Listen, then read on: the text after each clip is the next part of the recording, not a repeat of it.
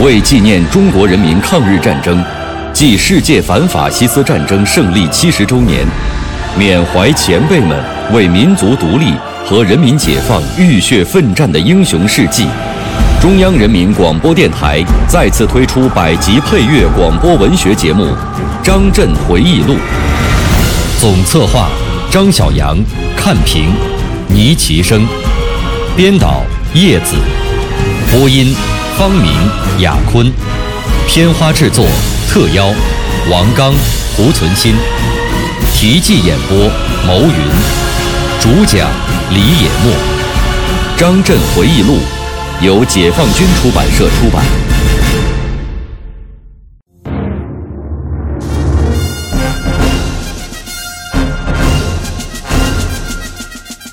我军首先袭占了南关、东关，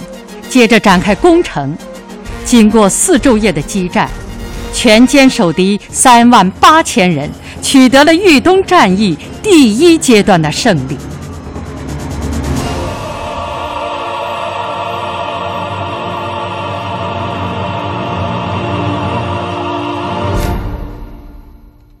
豫东之战是中原地区敌我主力的一次决定性会战。毛主席批准调整战略意图，朱总司令亲临濮阳进行动员。中央军委在战役发起后，又决定在作战地区的中原野战军第九、第十一纵队和中原军区的冀鲁豫豫皖苏军区部队归粟裕统一指挥，进一步增强了我们的作战力量。面对这样一场中原大战，我是首次参与指挥这么多的部队作战，我深感肩上的责任重大。怎样领导司令机关，协助首长下定决心并坚决贯彻，指挥好大兵团作战？怎样创造性的实现首长意图，做好计划、组织、控制、协调诸方面的工作呢？这是我一直在反复考虑着的问题。从豫东战役全过程来看，以下几个关键环节上的决策是特别重要的。首先呢，是先打开封，后歼援敌战役决心的形成。在渡黄河之前，我们制定了作战方案，于一九四八年五月二十日报告中央军委。第一案是渡河以后，先打河防弱敌，拓展战场，站稳脚跟；第二案是选择有利目标，围城打援。调动并在运动中歼击敌整编第五军。第三案是在情况允许的时候南北对进，夹击整编第五军于陇海路以南地区。这个战役方案的基本指导思想是：第一步要顺利渡过黄河。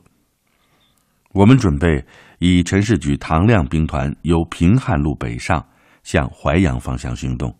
吸引整编第五军南移，先调开他。我军渡河以后，整编第五军等部一定会回援鲁西南地区，因此我们可以进一步调动敌人，与陈塘兵团南北对进，在陇海路南北地区求歼之，此为第二步。后来，由于陈塘兵团的第三八十纵队参加皖东战役。北来尚需十日，我们便于五月二十八日对计划做了调整。新的方案主要是考虑，我军一旦渡河成功，并控制定陶、成武、曹县地区时，怎样进一步在鲁西南地区调动敌人，相机歼击整编第五军等部。五月三十日晚，我军顺利渡过了黄河。并前出于菏泽巨野之线，与中原野战军第十一纵队会合。南渡行动震惊了敌军，他们立即命令整编第五十五师由菏泽收缩，邱清泉兵团并指挥整编第七十五师由浙城扶沟地区北返营堵。根据战场情况。我们计划先以一部兵力于定陶、成武之间，对北进之邱清泉兵团实行运动防御，消耗疲惫敌人，而我军主力集结于菏泽巨野之间，准备待敌人进至巨野以南地区的时候，伺机实施反击。割歼与整编第五军同时北上的整编第七十五师一部或大部，为下一步陈塘兵团北返后集中兵力巡歼邱兵团主力创造条件。中央军委毛主席全力关注着我军的行动，于六月三日发来电报，要我们一定要有耐心、坚忍沉着，多方调动敌人。方能创造机会，随时保持主动。我觉得这些指挥原则至关重要，便时时提醒自己，不要急躁，不要迟疑，慎重而敏捷、准确而周密地处置问题，并向首长提出建议，千方百计地创造和捕捉战机。六月五日，邱兵团主力进抵曹县、单县以后，不再向北前进。徘徊于定陶、成武一带，我们的作战意图未能实现，与敌在鲁西南地区形成了对峙。粟裕代司令员几次与我研究，认为我军在鲁西南及徐州以北、以东的行动，已经使敌人感到了很大的威胁，敌人一定会调集兵力寻找我主力决战。陈塘兵团已经结束了皖东战役。开始向鲁西南地区转移。我军如果兵力集中，敌人的兵力也会集中，这样仍然不易歼敌。再加上我军背靠黄河，机动不便，战场条件也不好，所以粟总和我于六月九日又向中央军委呈报了五个方案：一是以陈塘兵团佯攻整编第五军的补给基地商丘。二是以陈塘兵团佯攻开封，三是以一兵团一部围攻金乡，四是以一兵团一部直逼徐州，五是以一兵团一部攻击济宁。其基本目的是调动整编第五军等部驰援，寻机歼敌于运动之中。这个时候，整编第五军位于成武地区。整编第七十五师进至定陶地区，整编第八十三师正在向金乡开进，整编第二十五、七十二师及六十三师一个旅已经从苏北地区赶运徐州。于是，我们于六月十二日提出了先攻定陶，求歼整编第七十五师，然后再分割邱兵团与整编第八十三师的联系。逐次歼灭的作战方案。后来又考虑，在陈塘兵团赶到陇海路北之前，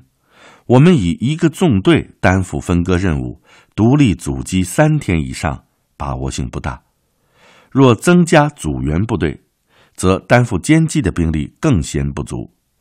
此时敌整编第七十五师已东撤成武地区，向邱兵团靠拢。鉴于敌人在鲁西南地区集结了如此庞大的兵力，我与之决战的条件尚不成熟，万一打成焦灼状态，则与我军不利。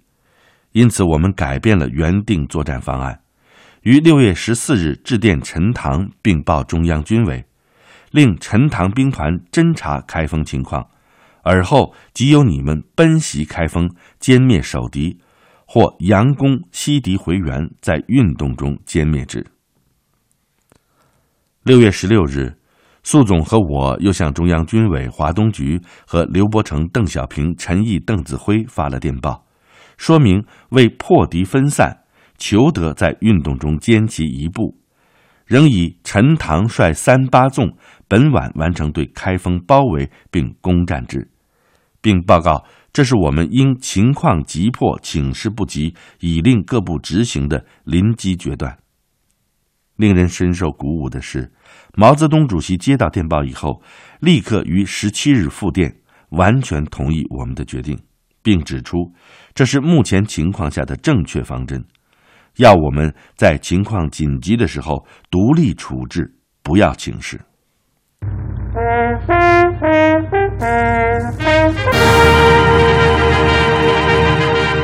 根据粟裕同志定下的决心，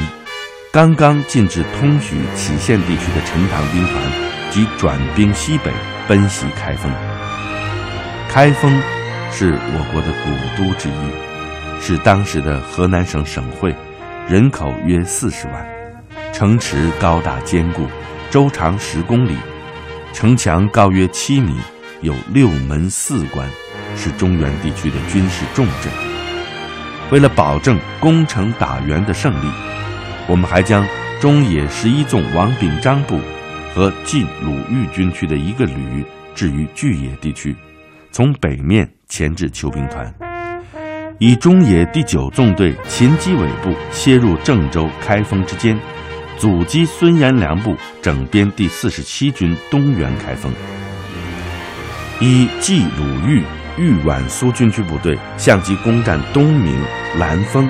并破袭陇海路兰丰野鸡岗段；以第一四六纵队切入定陶、曹县、民权、考城地区，从正面阻击邱兵团西援，并准备在攻击开封得手之后，于开封以东地区歼灭邱兵团一部或大部。至此，豫东战役。先打开封，后歼援敌的决心部署最终形成。开封之战于六月十七日晚发起，我军首先袭占了南关、东关，接着展开攻城。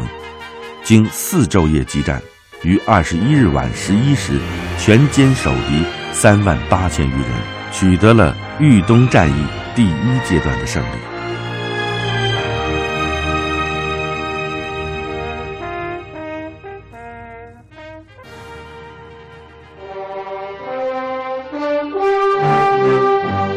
一位历经转战华东的将军的回忆，一曲百万雄师过大江的颂歌。虎踞龙盘今胜昔，天翻地覆慨而康。他在解放战争中九死一生。我是濮存昕，我是王刚。您现在收听到的是百集广播纪实作品《张震回忆录》。第四章，转战华东，题记演播：牟云，主讲人李野墨。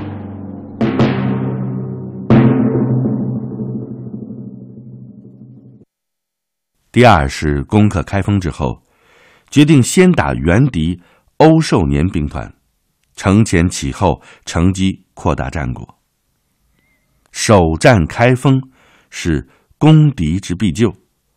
我军围攻开封的时候，蒋介石曾经亲自飞往开封上空督战，命令飞机昼夜轰炸，许多街道房屋被毁。我军进占开封之后，遵照中央的指示，立即制定了迅速恢复城市秩序、保护历史文化古迹、保护市政机关、企业、商店、教堂。除持枪抵抗者和国民党河南省主席刘茂恩一人之外，其余全部宽大的政策，受到了社会各阶层人士的拥护。开封被我攻占的时候，国民党伪国大正在开会，他们在南京伪国民大会堂又吵又闹，要求蒋介石限期收复开封。在这种情况下，蒋介石严令邱清泉兵团由兰丰西进，以刚组成的欧寿年兵团在邱兵团左翼，经睢县、杞县迂回开封；以郑州地区的孙元良部东援开封；以胡琏、吴绍周兵团从平汉路南段北进，企图在开封及其周围地区与我军决战。六月二十一日。华野前委在开封城南街开会，讨论下一步作战问题。此前，中央军委在攻克开封后的打援问题上，曾设想在兰丰地区迎击邱清泉、欧寿年部，或于黄泛区打北上增援的胡琏部，要求我们：如邱欧分路来援，则打其一路；如集中来援，则考虑打南面的胡琏为宜。刘伯承、陈毅、邓小平首长也发来电报，提出下一步可以举行郑州战役，以向西攻坚孙元良部整编第四十七军为主要目标，并调动南面的胡连、北元、东面的邱清泉、欧寿年西援，以求歼其一路。我们在讨论中也有不同的意见：是休整后再战，还是连续作战？如果连续打下去，打哪一路敌军更加有把握？大家认为，我们的主要目标是歼击邱清泉、欧寿年集团，力求分割两路敌军，择其一路而歼灭之。而这个时候，敌军的兵力很集中。邱清泉兵团十分狡猾，沿着老黄河河堤驰援开封，不易分割。我组织司令部研究，提出了两个方案。第一案，利用现态势阻击邱清泉兵团，掩护处理战利品与转运伤员，将邱兵团诱进开封，扩大其与欧寿年兵团的距离，而后在运动中歼灭较弱的欧兵团。第二案，阻击增援开封之敌，争取一周时间搬运缴获物资，而后撤至黄泛区整理组织、休整待机。粟裕同志力主第一案，最后我们都签字以示负责。两个方案上报中央军委、毛主席和刘伯承、陈毅、邓小平首长后，先收到中野复电，认为可行第二方案。因攻克开封，部队疲劳，且各路援敌较近，不易分割围歼。不久，又收到中央军委毛主席的电报，同意第一方案，并指出欧寿年与我军作战经验较少，且处于犹豫徘徊、主意未定之时，正是我军歼击之良机，要力争歼其两个整编师。当然，能解决其一个整编师也很好。接着，刘伯承、陈毅、邓小平也来电同意军委决定，坚决打下去，集中兵力歼灭欧寿年兵团，中野负责阻击由南面北援之胡连兵团。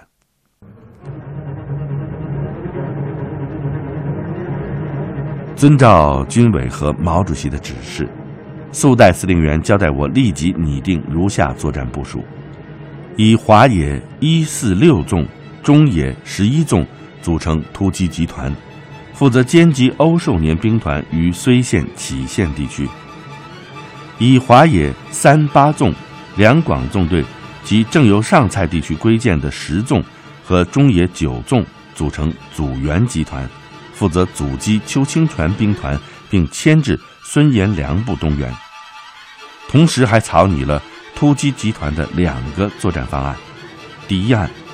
如敌人继续由睢杞之间向河阳镇、长冈集攻击前进，则以一纵由河阳镇、长冈集向北出击，以四六纵由富集、杞县之间并肩向东出击，中野十一纵并指挥两广纵队。由城庄寨今民权、兰丰之间兼程南下，由北向南出击，合围歼敌与马头集为中心的地区。第二案，如敌仍徘徊于睢县、杞县地区，则以华野一四六纵、中野十一纵等部队，从待机地域分别跃进，分割包围歼敌于民权、睢县、杞县地区。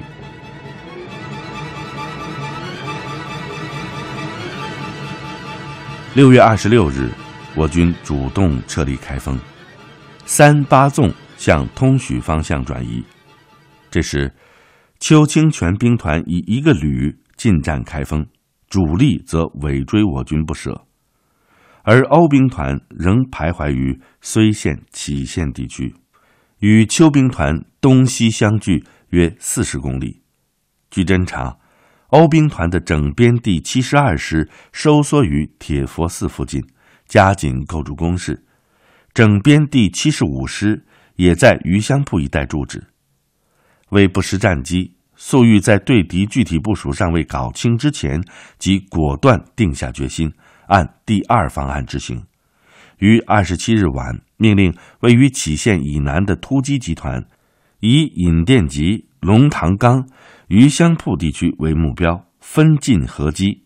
阻原集团在杞县以东、以南至过庄、桃林岗、王思寨一线，坚决阻击邱兵团东援，从而把握了稍纵即逝的战机。运用战役第一阶段攻城打援的效果。责定睢县、杞县地区的欧寿年兵团为战役第二阶段的歼击目标，形成了以连续作战去夺取豫东战役更大胜利的战役决心。第三，是在睢杞地区作战最紧张、最激烈的时候，决定调整部署，改变突击集团的作战重心，先打从徐州西来驰援的黄百韬兵团。六月二十九日清晨，我军已将欧兵团部整编第七十五师和新编第二十一旅分割包围于睢县西北的龙王店地区，将整编第七十二师包围于龙王店东南的铁佛寺地区，正在围歼之中。这个时候，敌徐州剿总企图以欧兵团固守待援，吸住我军主力。以邱兵团与刚刚组成的黄百韬兵团东西对进，在睢杞地区与我决战。七月一日，黄兵团西进迅速，已经抵达铁佛寺以东约十公里的地丘店附近，并且与我中野十一纵有所接触。邱兵团虽然全力东进，但是始终未能突破我之防线。被我三八纵等部节节抗击，进展迟缓。特别是宋时轮率领的十纵，在杞县以东扼杞县至太康、睢县两条公路要冲之桃林岗地区，与敌反复争夺，苦战五个昼夜，死守阵地，堵住了敌人东援的道路。邱欧两兵团仅距十多公里，但却无可奈何。面对战场形势的发展变化，七月二日早晨，粟总再次召集我们研究，认为现在是战役的关键时刻，全军要咬紧牙关坚持下去。